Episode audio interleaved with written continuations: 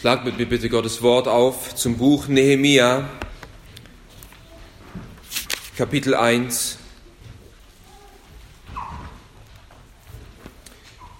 Wir lesen die Verse 1 bis 11 aus Nehemia Kapitel 1.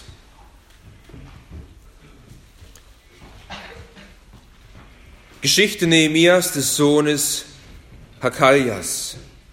Und es geschah im Monat Kislev des 20. Jahres des Königs Artasastas, als ich in der Burg Susan war, da kam Hanani, einer von meinen Brüdern, er und einige Männer aus Juda.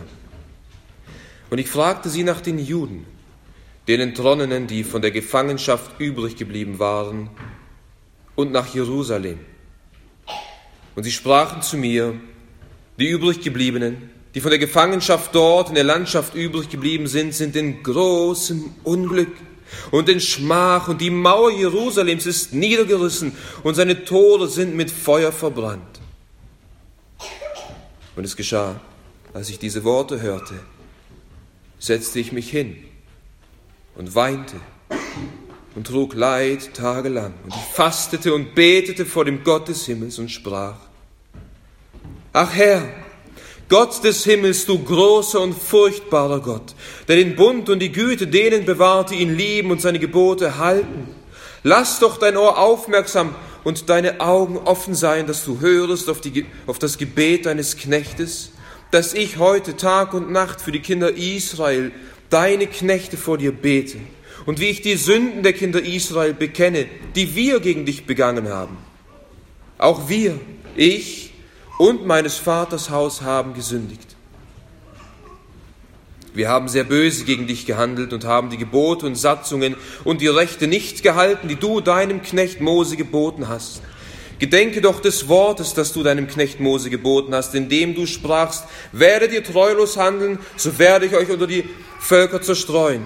Wenn ihr aber zu mir umkehrt und meine Gebote haltet und sie tut, sollen eure Vertriebenen am Ende des Himmels sein, so würde ich sie von dort sammeln und sie an den Ort bringen, den ich erwählt habe, um meinen Namen dort wohnen zu lassen.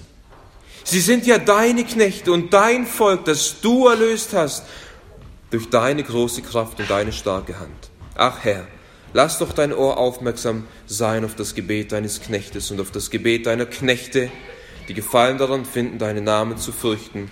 Und lass es doch deinem Knecht heute gelingen, und gewähre ihm Barmherzigkeit vor diesem Mann. Ich war nämlich Mundschenk des Königs. Lasst uns beten.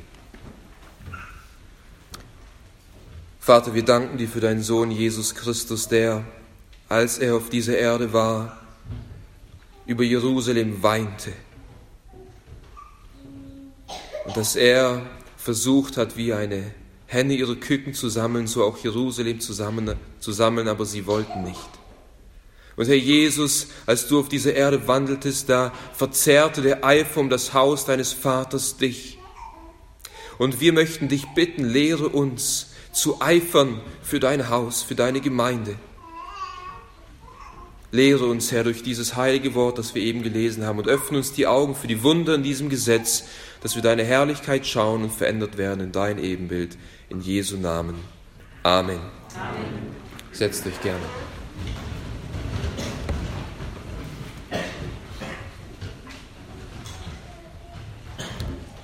500 Jahre nach Beginn der Reformation in Deutschland, liebe Gemeinde, ist kaum noch etwas von diesem wunderbaren und herrlichen Erbe in unserem Land zu sehen. Die Reformation, die 1517 durch den Thesenanschlag Martin Luthers wie eine Bombe eingeschlagen ist und sich über Deutschland hinweg nach ganz Europa ausbreitete wie ein Lauffeuer, von diesem Erbe ist heute nicht mehr viel zu sehen. Viele Kirchen, die unter dem Einfluss der römisch-katholischen Kirche damals lebten, ließen sich reformieren. Sie kehrten zu den biblischen Wahrheiten der Rechtfertigung allein aus Glauben und durch Gnade zurück. Sie kehrten zurück zum Wort Gottes, zur alleinigen Autorität des Wortes Gottes. Sie kehrten zurück zu Christus alleine und zur Ehre Gottes alleine. Das war vor 500 Jahren. Und wenn wir in die Gemeinden und in die Kirche Deutschlands in diesen Tagen schauen, dann müssen wir mit Entsetzen feststellen und ehrlich sein und sagen, dass wir von diesem Erbe nicht mehr viel sehen können.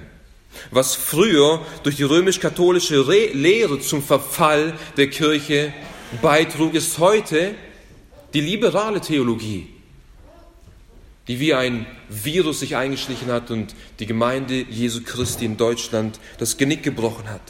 Und das ist ein zutiefst erschreckender Zustand, in dem sich die Kirche unserer Tage in Deutschland, aber darüber hinaus und auch in anderen Ländern befindet. Und wir müssen zurück zu den biblischen Wahrheiten umkehren.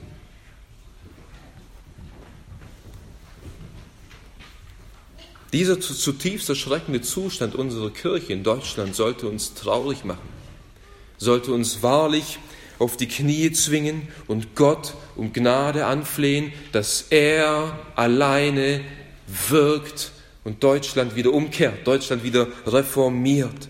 Und Nehemiah ist uns hier ein wunderbares und einzigartiges Beispiel, von dem wir lesen, wie wir handeln sollen, wie du persönlich handeln sollst und handeln kannst, wenn du diese geistliche Not und diese Missstände unseres Landes siehst. Ein paar Informationen zum Hintergrund von Nehemia. Gott ließ Juda, das Südreich Israels, aufgrund ihrer Sünden durch den babylonischen König Nebukadnezar wegführen. Er führte sie in die Gefangenschaft für 70 Jahre. Nachdem die 70 Jahre vorbei waren, eroberten die Perser die Babylonier. Der Perserkönig Kyros war dann Herrscher mehr oder weniger der gesamten Welt. Und durch diesen Perserkönig Kyros wurden dann die jüdischen Gefangenen wieder in ihre Heimat entlassen nach der 70-jährigen Gefangenschaft unter Babylon.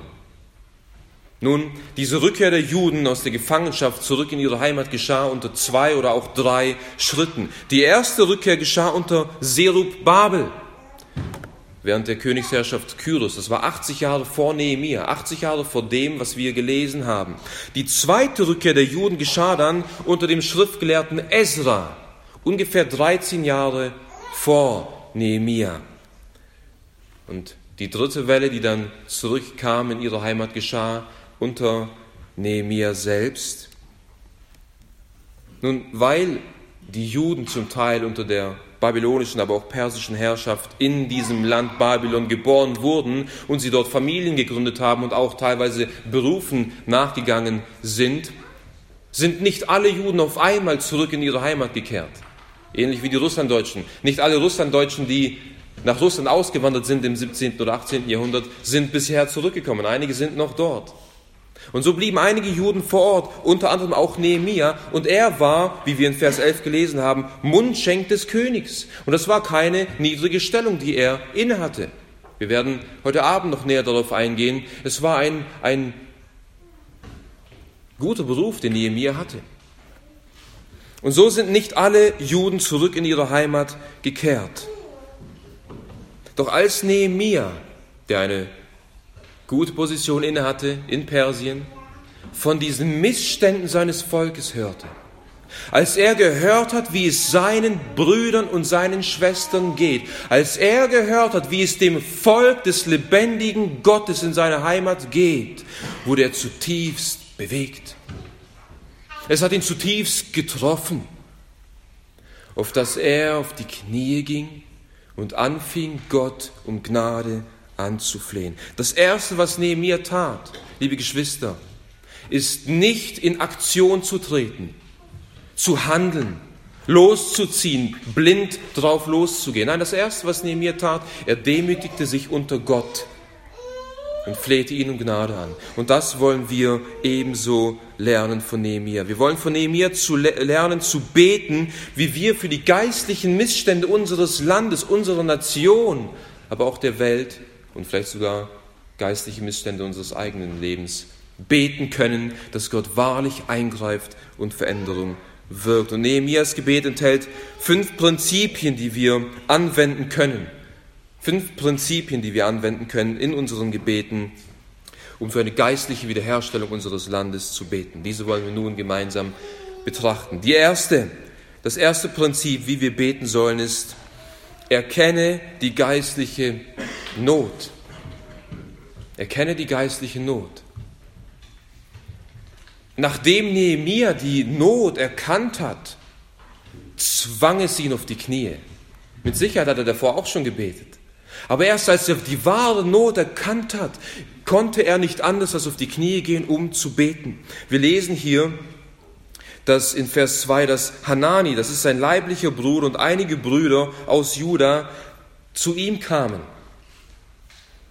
Und als sie kamen, fragte er nach dem Wohlergehen seiner Geschwister, nach dem Wohlergehen seines Volkes. Vers 2. Und ich fragte sie nach den Juden und den Entronnenen, die von der Gefangenschaft übrig geblieben waren, und nach Jerusalem. Nun, was war der Grund, dass er genau diese Fragen gestellt hat? Wieso interessierte es ihn, wie es dem Volk geht oder wie es der Mauer um Jerusalem geht? Nun, ich denke, der Grund ist der, dass die ersten Juden 80 Jahre vor Nehemia, als sie zurückkamen in ihre Heimat, nachdem sie 70 Jahre in der Gefangenschaft lebten, in eine Heimat kamen, die voller Schutt und Asche war. Nebukadnezar hat Jerusalem dem Erdboden gleichgemacht. Er hat die Mauer niedergerissen, er hat den Tempel zerstört, er hat die Gegenstände aus dem Tempel mitgenommen, er hat die ganzen Häuser Jerusalems zerstört. Die Juden, die unter Zerubabel nach Hause kamen, haben sich in einem Schutthaufen wiedergefunden. Und wir lesen im Buch Ezra, wie Zerubabel und die Juden versucht haben, Jerusalem wieder aufzubauen, wie sie versucht haben, den Tempel wieder aufzubauen und die Stadtmauer wieder aufzubauen. Aber wir lesen auch davon, wie sie Widerstand erlebten, wie ihnen gewährt wurde, den Tempel zu bauen. Und es hat ganze 21 Jahre gedauert unter Zerubabel, bis der Tempel erstmal wieder stand in Jerusalem. Es war mit großem Widerstand verbunden. Und über 50 Jahre nach Zerubabel kam dann erst Ezra, der Schriftgelehrte aus Babylon nach Jerusalem, mit dem Ziel, laut Ezra Kapitel 7, dem Volk das Gesetz Gottes zu lehren. Ezra hatte sein Herz darauf gerichtet, Gottes Wort zu studieren, Gottes Wort zu leben und Gottes Wort zu lehren. Mit diesem Ziel kam er. Das heißt, Ezra hatte das Ziel, Israel wieder geistlich herzustellen, Juda wieder geistlich herzustellen. Und mit Sicherheit wusste Nehemiah von all diesen Versuchen und von all diesen Aktionen, Jerusalem sowohl ähm, von, von der Stadt her wieder aufzubauen, aber auch geistlich wieder aufzubauen. Und ihn interessiert, wie ist der Stand, mein lieber Bruder Hanani? Wie geht's meinen Brüdern? Stehen sie fest im Herrn? Hat Jerusalem wieder an Herrlichkeit gewonnen? Wie geht's dem Volk Gottes? Nun, die Antwort, die Nehemiah bekommt, ist alles andere als erfreulich. Vers 3 heißt es, und sie sprachen zu mir, die übrig gebliebenen, die von der Gefangenschaft dort in der Landschaft übrig geblieben sind, sind in großem Unglück und in Schmach, und die Mauer Jerusalems ist niedergerissen, seine Tore sind mit Feuer verbrannt. Diese Situation, wie vor 80 Jahren, hat sich kaum verändert. Ja, der Tempel steht, aber die Mauer ist immer noch niedergerissen. Das Volk Gottes liegt in großer Schmach. Sie sind in großem Unglück, heißt es hier, und in großer Schmach. Das heißt, das Volk Gottes und das Land Gottes liegt in Trümmern. Und wenn es hier heißt, dass sie in großer Schmach liegt, dann bedeutet es, dass sie von den Heiden um sich herum verhöhnt werden. Das heißt, das Volk Gottes wird verlästert. Damit wird auch der Name Gottes entehrt und verlästert. Und diese Tatsache, ich bin überzeugt, dass der Name Gottes verlästert wird unter den Heiden und den Nationen, weil das Volk Gottes in Trümmern liegt, bewegte Nehemiah zutiefst. Ja, die Geschwister auch, aber zuallererst, dass der Name Gottes entehrt wird. Das bewegte ihn zutiefst. In Psalm 74 beschreibt der Psalmist die Reaktion der Feinde, der Heiden, nachdem der Tempel Gottes zerstört wurde, in Psalm 74, Vers 18, der Feind hat den Herrn verhöhnt und ein törichtes Volk hat deinen Namen verachtet. Es geht um die Ehre Gottes, wenn das Volk Gottes und die Stadt Gottes und der Tempel Gottes in Schmach liegt. Es geht um die Ehre Gottes. Der Ort, der Tempel, wo Gottes Gegenwart ist, wo Gott angebetet wird, wo Gottes Herrlichkeit wohnt, wird verlästert von den Nationen.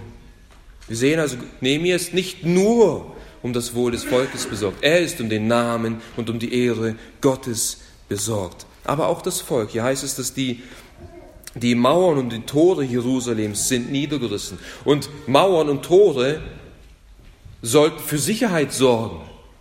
Dort, wo es keine Mauern gab, war eine Stadt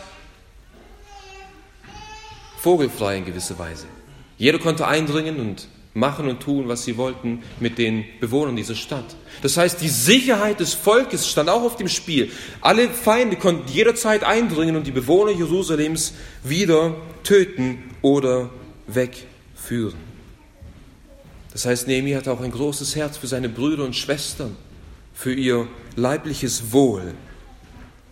Und wir sehen an Nehemias Reaktion in Vers 4, wie tief er getroffen war von dieser Tatsache, dass der Name Gottes entehrt wird und dass sein Volk schutzlos ausgeliefert ist den Feinden.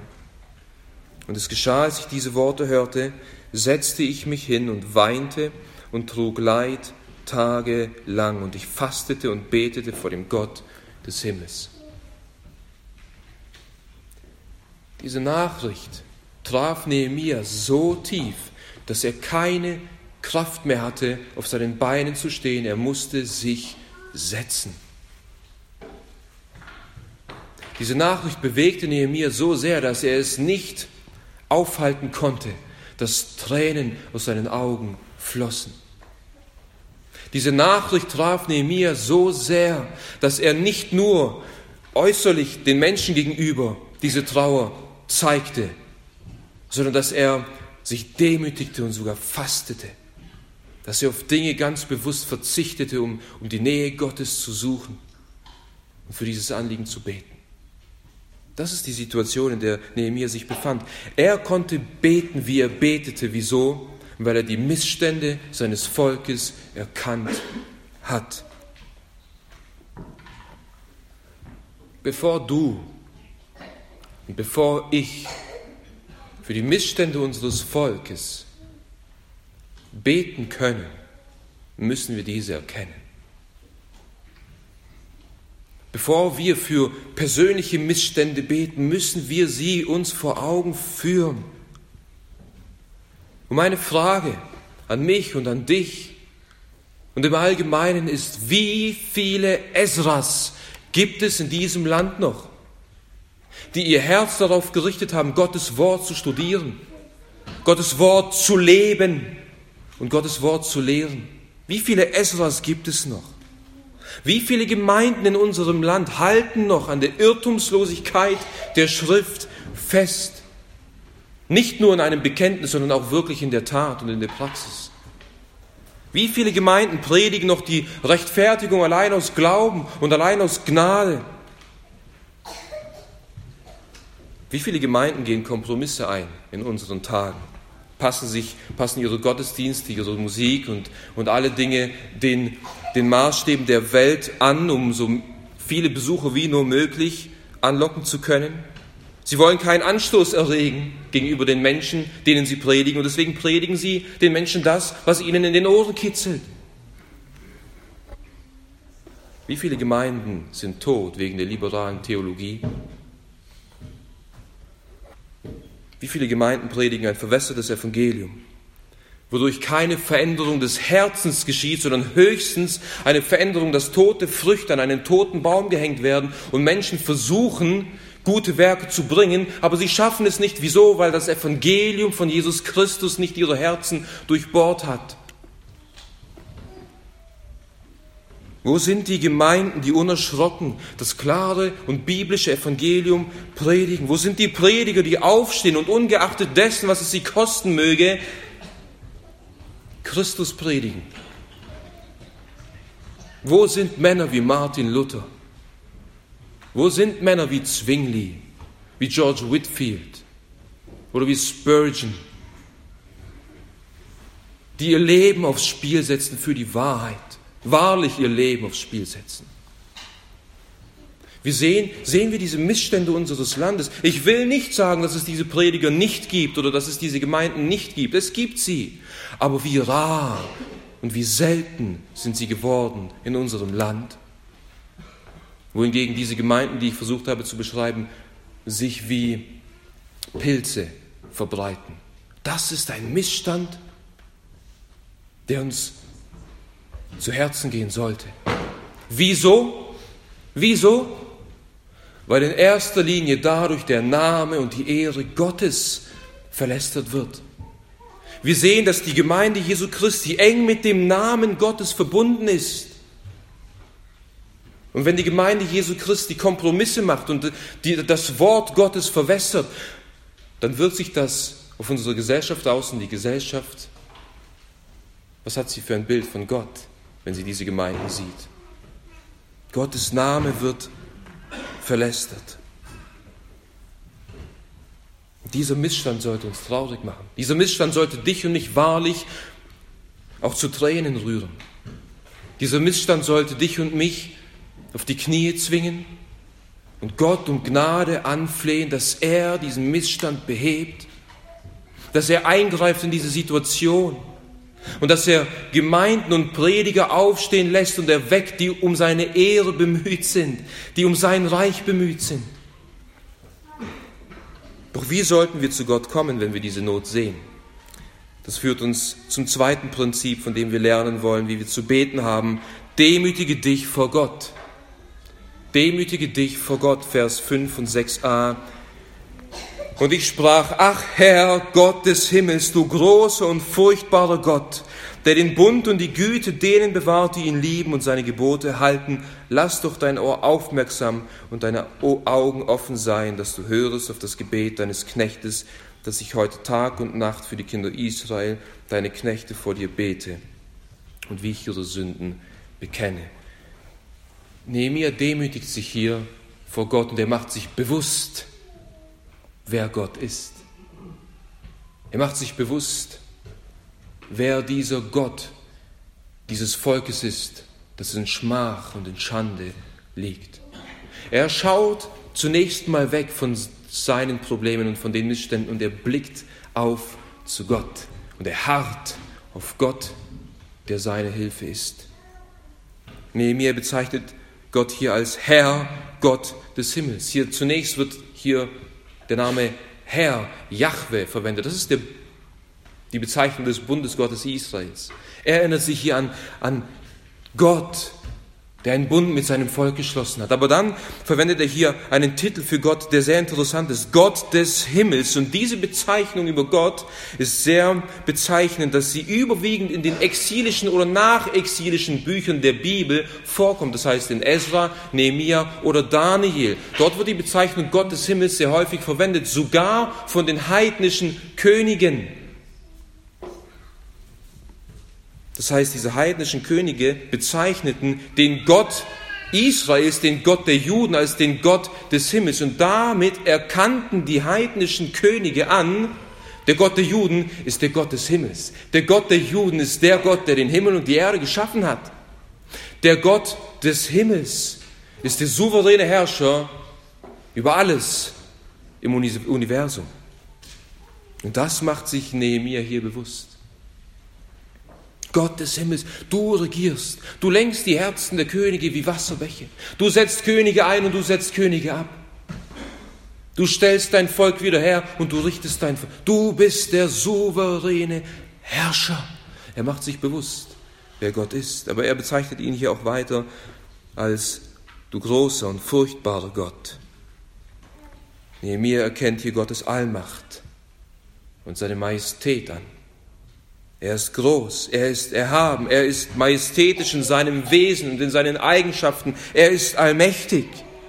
Und eben weil Gott der Gott des Himmels ist und weil Gott unergründlich groß ist in seinem Wesen, ist Gott wahrlich ein Gott, der zu fürchten ist. Ein Gott, mit dem man nicht spielen sollte, ein Gott, den man ernst nehmen sollte. Und nun beruft sich Nehemiah auf Gottes Treue und sagt, der den Bund und die Güte denen bewahrt, die ihn lieben. Gott hat sein Bund und seine Treue bewahrt. Er sagte, wenn ihr mir ungehorsam werdet, werde ich euch 70 Jahre in die Gefangenschaft schicken. Sie waren 70 Jahre in der Gefangenschaft. er hat sie aus der Gefangenschaft herausgeholt. Gott ist treu und er hält, was er verspricht. Und Nehemiah stützt sich hier auf diese Bundestreue Gottes. Aber hier ist wichtig zu beachten, dass es heißt, dass Gott den Bund und die Treue denen bewahrt, die ihn lieben und seine Gebote halten. Das heißt, diejenigen, die mit aufrichtigem Herzen zu Gott umkehren und die durch seinen Heiligen Geist befähigt werden, ihn zu lieben, diese Menschen erfahren Gottes Treue und dürfen in den Bund Gottes eintreten. Nehemiah macht sich hier also bewusst, wer Gott eigentlich ist und was Gott tun kann. Er ist der allmächtige Gott. Nehemiah tut hier das, was wir in 1. Petrus Kapitel 5, die Verse 6 und 7 lesen. So demütigt euch unter die mächtige Hand Gottes, damit er euch erhöhe zur rechten Zeit, indem ihr all eure Sorgen auf ihn werft, denn er ist besorgt um euch. Macht dir bewusst, wer Gott ist. Und in, in diesen Umständen, in denen wir leben, in diesen geistlichen Missständen unseres Landes, da sollten wir umso mehr auf Gott schauen. Wer Gott ist, wie heilig er ist, wie groß und mächtig er ist, dass er das gesamte Universum in nur sechs Tagen durch Worte geschaffen hat. Und wenn er alles Sichtbare und Unsichtbare geschaffen hat, durch seine bloßen Worte aus dem Nichts, wie viel mehr ist dieser mächtige Gott dann in der Lage, seine Ehre wiederherzustellen, indem er sein Volk wieder aufrichtet? Mach dir bewusst, wer Gott ist und komm mit deinen Sorgen zu dir. Wenn du geistliche Missstände in deinem persönlichen Leben siehst, dann verzweifle nicht, sondern komm zu ihm, denn er ist besorgt um dich. Und es ist bemerkenswert, dass, dass Nehemiah hier sagt und ihn in gewisser Weise in Vers 6 daran erinnert oder ihn, ihn darum bittet, hör auf, das, auf die Gebete deiner Knechte, dass ich heute Tag und Nacht für die Kinder Israels, deine Knechte, bete. Tag und Nacht betet er für seine Knechte. Und was lesen wir in Lukas Kapitel 8, Vers 16? Gott aber sollte er das Recht seiner Auserwählten nicht ausführen, die Tag und Nacht zu ihm schreien, und ist er in Bezug auf sie langsam. Nein. Das sollte dich und mich ermutigen, Tag und Nacht für das Reich Gottes zu beten. Tag und Nacht für die Gemeinde Gottes zu beten. Tag und Nacht für die Geschwister zu beten. In dem Glauben und in dem Bewusstsein, dass Gott in Bezug auf uns nicht langsam ist, sondern dass er auf das Gebete seiner Knechte hört, die Tag und Nacht zu ihm schreien. Das heißt, demütige dich vor Gott und mach dir bewusst, wer Gott ist. Nehemiah macht sich bewusst, dass er nicht in der Lage ist, diese Not zu beheben, sondern dass Gott alleine, Gott alleine in der Lage ist, diese Not zu beheben. Und liebe Gemeinde, weder du noch ich sind in der Lage, in irgendeiner Form die Missstände unseres Landes zu beheben. Alleine Gott kann es tun, der Allmächtige. Und deswegen müssen wir uns vor ihm demütigen und ihn anflehen im Gebet. Nun, wenn wir eine Not erkannt haben und uns vor ihm demütigen, dann folgt ein drittes elementares Prinzip, das wir beachten sollten, wenn wir beten, und das ist, bekenne deine Sünden. Vers 6b und 7. Und wie ich die Sünden der Kinder Israel bekenne, die wir gegen dich begangen haben. Auch wir, ich und meines Vaters Haus haben gesündigt. Wir haben sehr böse gegen dich gehandelt und haben die Gebote und die Satzungen und die Rechte nicht gehalten, die du deinem Knecht Mose geboten hast. Nehemiah versteht, das ganze Unglück, das seinem Volk widerfahren ist, ist ihnen widerfahren aufgrund ihrer Übertretungen, aufgrund ihrer Sünden, aufgrund ihres Götzendienstes, aufgrund ihres Ungehorsams gegenüber einem heiligen Gott. Er versteht, worin liegt das Problem. Das Problem liegt nicht bei Gott, das Problem liegt nicht an den Nationen, das Problem liegt an unserem Ungehorsam. Wir sind schuld. Und ich bekenne meinem Gott diese Sünden. Nehemiah war tief bewegt von den Sünden seines Volkes. Und er bekannte die Sünden seines Volkes. Aber wisst ihr, Nehemiah schaut hier nicht voller Verbitterung und voller Ärger auf die Sünden seiner Vorväter und denkt sich, was haben die nur falsch gemacht? Wie konnten sie nur so töricht handeln? Alles aufgrund ihrer Sünde. Er bekennt hier die Sünden seines Volkes und er bekennt auch seine eigenen Sünden.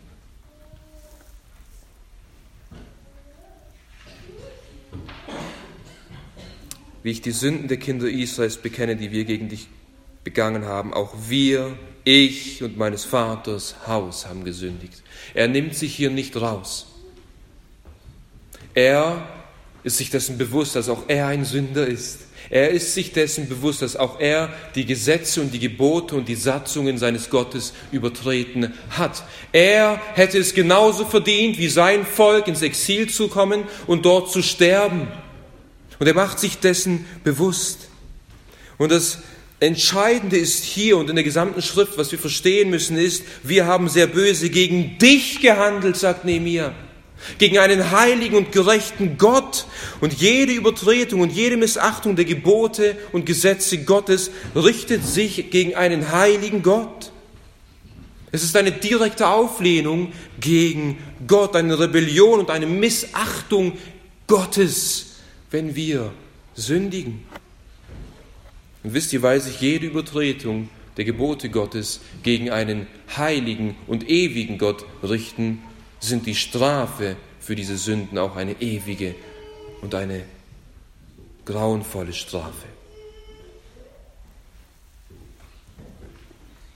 Nehemiah begreift hier, dass sein Volk und er mit eingeschlossen eigentlich den Tod verdient haben.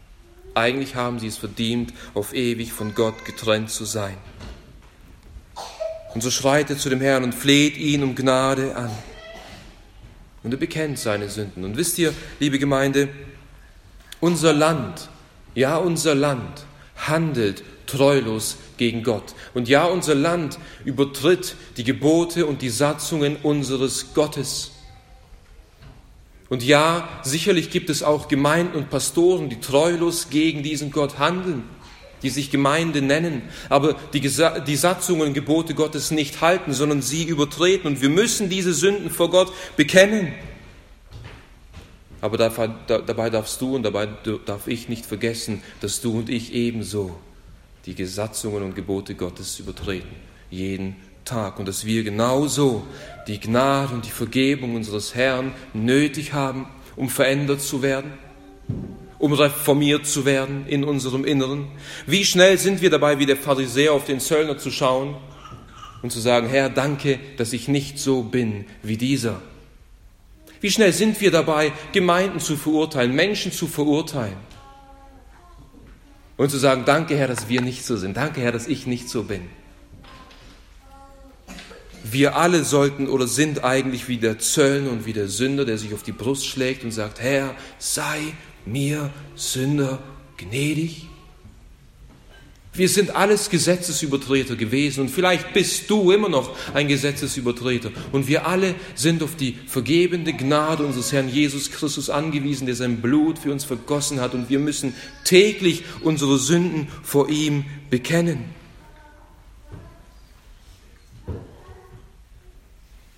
Wir müssen verstehen, wie schwerwiegend die kleinste und unbedeutendste Sünde in unseren Augen eigentlich vor den Augen Gottes ist. Je mehr wir verstehen, wie unermesslich groß die kleinste unserer Sünden ist, umso mehr werden wir unsere Sünden vor Gott bekennen und erkennen. Umso mehr werden wir trauen über unsere Sünde und umso mehr werden wir trauen über die Sünde unseres Landes und unseres Volkes und umso mehr werden wir diese Sünden auch vor Gott bekennen. Je mehr wir verstehen, gegen wen sich unsere Sünden eigentlich richtet, umso mehr werden wir betrübt und gedemütigt werden. Es ist, es ist kein bloßes Lippenbekenntnis von Nehemiah hier, Herr, vergib mir meine Sünden, vergib die Sünden meines Volkes. Wenn wir unsere Sünden bekennen, dann sollten wir sie erstens bei Namen nennen. Und zweitens, dann sollten wir mit einem gebrochenen und gedemütigten Herzen vor Gott stehen und diese Sünden bekennen unter Tränen. Die Opfer, die Gott gefallen sind, ein zerbrochener Geist, ein zerbrochenes und zerschlagenes Herz wirst du, Gott, nicht verachten. Psalm 51, Vers 19. Das heißt, bekenne deine Sünden bei Namen, bekenne die Sünden unseres Volkes bei Namen, trauere über diese Sünden mit einem zerbrochenen und zerschlagenen Geist. Und dann schau auf die Verheißung, die wir in 1. Johannes 1, Vers 9 bekommen haben. Wenn wir unsere Sünden bekennen, so ist er treu und gerecht, dass er uns die Sünden vergibt und uns reinigt von aller Ungerechtigkeit. Das ist die Hoffnung, die wir haben, dass das Blut des Lammes Jesu uns reinigt von aller Ungerechtigkeit, wenn wir unsere Sünden aufrichtig vor ihm bekennen. Aufrichtig vor ihm bekennen. Und er wird uns nicht nur reinigen, er wird uns wieder herstellen. Er wird uns wieder feststellen und wieder auf die Beine richten. Ihr, je mehr wir unsere Sündhaftigkeit erkennen und auch bekennen, umso demütiger werden wir und umso größer wird auch Christus für uns, der für uns und unsere Sünden gestorben ist. Und wir müssen verstehen, ohne Sündenerkenntnis kann es keine Sündenbekenntnis geben. Und ohne Sündenbekenntnis kann es auch keine, keine Sündenvergebung geben. Und Nehemiah kennt hier seine Sünden, er bekennt sie. Und wir dürfen darauf vertrauen, dass ihm diese vergeben wurden. Deswegen schreibt der Puritaner Thomas Watson in seinem exzellenten Buch über die Buße, folgende Worte. Die beiden größten Gnaden, die ein Heiliger in diesem Leben unbedingt aufweisen muss, sind Glaube und Buße. Diese sind die beiden Flügel, mit denen er in den Himmel fliegt. Er sagt weiter, in Adam erlitten wir alle Schiffbruch und die Buße ist die einzige Planke, die uns danach geblieben ist und auf der wir zum Himmel schwimmen können. Buße, Bekennen der Sünden, ist ein elementarer Bestandteil in unseren Gebeten, damit wir selbst in unserem Leben wiederhergestellt werden können und eine Reform erleben können. Aber wenn wir auch sehen wollen, dass Gott unser Land umkehrt und wiederherstellt, müssen wir auch die Sünden unseres Landes bekennen, wie ihr sie auch tut in den Gottesdiensten, aber tu es auch in deinen persönlichen Gebeten, Tag und Nacht, wie es Nehemiah tat. Lass uns zum vierten Prinzip kommen, wie wir zu beten haben, um eine geistliche Wiederherstellung zu erleben. Vertraue Gottes Verheißungen. Vertraue Gottes Verheißungen, die Verse 8 bis 10. Gedenke doch des Wortes, das du deinem Knecht Mose geboten hast, indem du sprachst, werdet ihr treulos handeln, so werde ich euch unter die Völker zerstreuen. Wenn ihr aber zu mir umkehrt und meine Gebote haltet und sie tut, sollten eure Vertriebenen am Ende des Himmels sein, so würde ich sie von dort sammeln und sie an den Ort bringen, den ich erwählt habe, um meinen Namen dort wohnen zu lassen.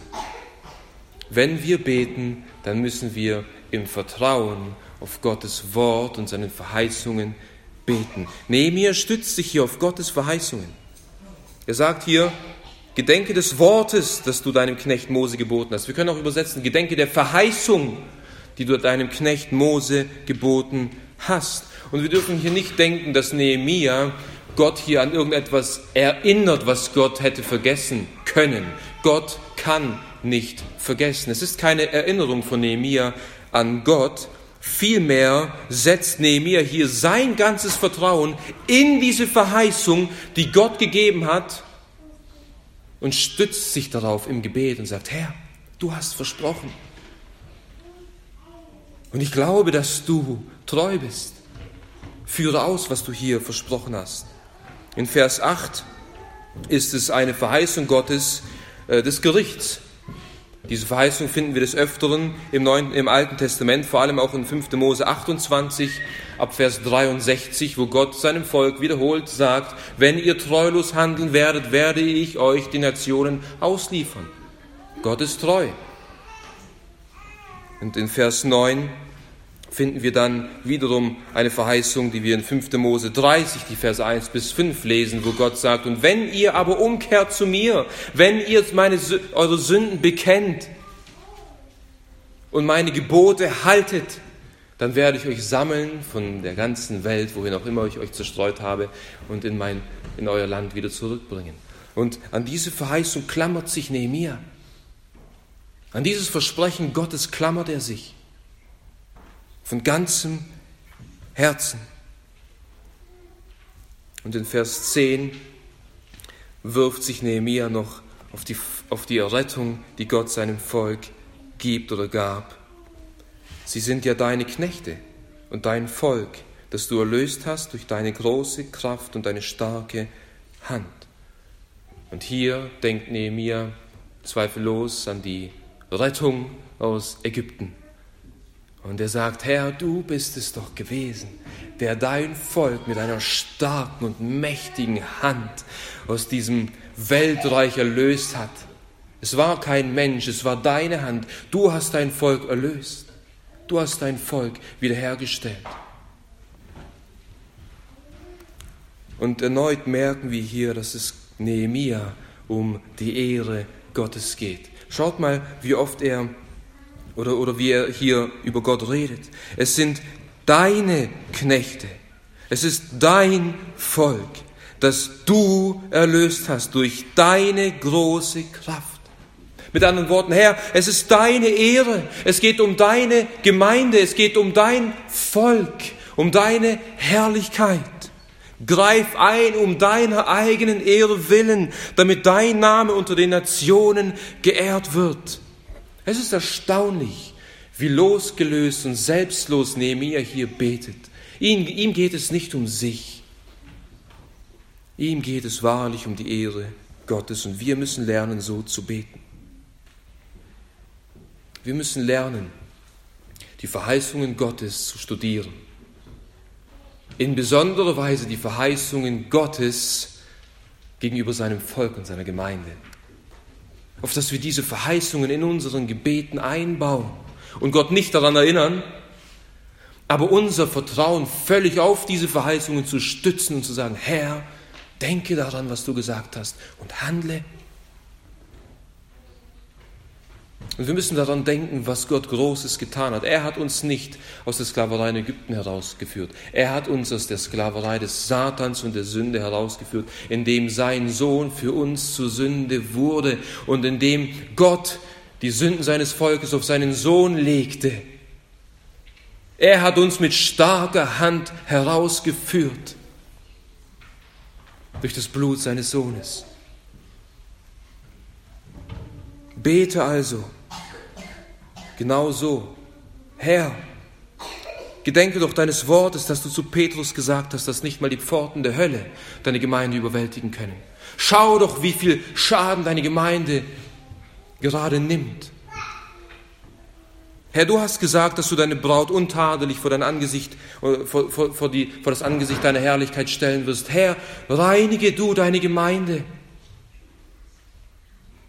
Läutere du deine Gemeinde und stell deine Gemeinde wieder her durch die Waschung des Wasserbad deines Wortes. Herr, du hast gesagt, dass du den Geist der Erkenntnis ausgießen wirst über alles Fleisch. Gieß den Geist der Erkenntnis aus über deine Gemeinde. Lasst uns die Verheißungen Gottes studieren. Lasst uns vor allem aber auch die Gebete von Paulus im Neuen Testament für die Gemeinde studieren und so für die Gemeinde beten, dass sie wachsen und stark werden in der Erkenntnis ihres Herrn. Das ist also das vierte wichtige Prinzip. Schau auf die Verheißungen und bete mit den Verheißungen, dass Gott diese Verheißungen erfüllt. Und schließlich wollen wir fünftens betrachten, bete im Glauben. Bete im Glauben. Vers 11. Ach Herr, lass doch dein Ohr aufmerksam sein auf das Gebet deines Knechtes und auf das Gebet deiner Knechte die Gefallen daran finden, deinen Namen zu fürchten. Und lass es doch deinem Knecht heute gelingen und gewähre ihm Barmherzigkeit vor diesem Mann. Mit diesem Mann ist der König gemeint. Nehemiah betet hier im Glauben und er sagt hier, dass, dass nicht nur er alleine zu, dir, zu, zu Gott schreit, sondern diejenigen, die Gott wahrlich fürchten, diejenigen, die vor Gott zittern. Herr, schau auf die Gebete deiner Knechte. Schenk Gelingen. Nun, was, was war sein Anliegen? Wir werden heute Nachmittag noch mehr darauf eingehen. In Kapitel 2, Vers 5 merken wir, dass sein Anliegen das ist, ähm, nach Jerusalem zu gehen, um Jerusalem wieder aufzubauen. Das war sein Ziel. Das war, das war sein Gebet. Und das Herrliche ist, am Ende von Kapitel 2, Vers 8 lesen wir, und der König gab es mir, also das, worum er ihn gebeten hat, weil die gute Hand meines Gottes über mir war. Gott hat ihm gegeben, worum er gebeten hat, weil er im Glauben gebetet hat. Gott gab ihm das Verlangen seines Herzens. Wieso? Weil es, sich, weil es ihm nicht um sich und um seine Ehre ging, sondern weil sein Verlangen war es, die Ehre Gottes wiederherzustellen. Und Gott freut sich an den Gebeten seiner Knechte, wenn sie um seine Ehre ringen. Hat uns nicht unser Herr Jesus genau das geboten, wenn wir beten sollen?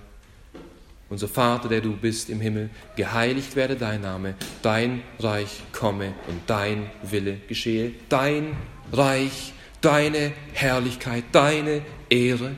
Wenn wir so beten und wenn wir so im Glauben beten, können wir davon überzeugt sein, dass Gott uns geben wird, worum wir bitten. Wieso? Weil wir es in seinem Willen und im Namen seines Sohnes beten. Wir sehen also, wie eng verbunden die Gemeinde Gottes, das Volk Gottes mit der Ehre Gottes ist, nicht wahr? Und wenn die Gemeinde Gottes in Schmach liegt, so wird der Name Gottes verlästert wird.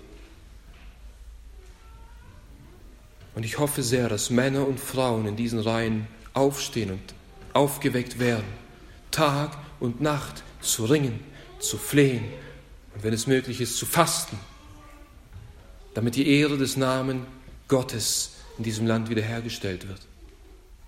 Und ich hoffe sehr, dass uns Nehemiah hier ein Beispiel hinterlassen hat, diese fünf Prinzipien zu beherzigen, die geistliche Not zu erkennen, uns vor Gott zu demütigen und unsere Sünden vor ihm zu bekennen und die Sünden unseres Volkes. Dass wir uns auf die Verheißungen Gottes stützen und im Glauben beten. Und möge Gott gnädig sein, möge Gott gnädig sein, dass wir sehen können, dass er Männer aufstehen lässt und Gemeinden aufstehen lässt, die um seine Ehre bedacht sind und dass unser Land durch seine Gnade wieder eine Reform erleben darf in den Gemeinden, dass die Ehre Gottes und die Irrtumslosigkeit der Schrift und die Herrlichkeit seines Namens durch die Gemeinden wieder neu strahlen kann, zu seiner Ehre. Amen. Amen. Lasst mich beten.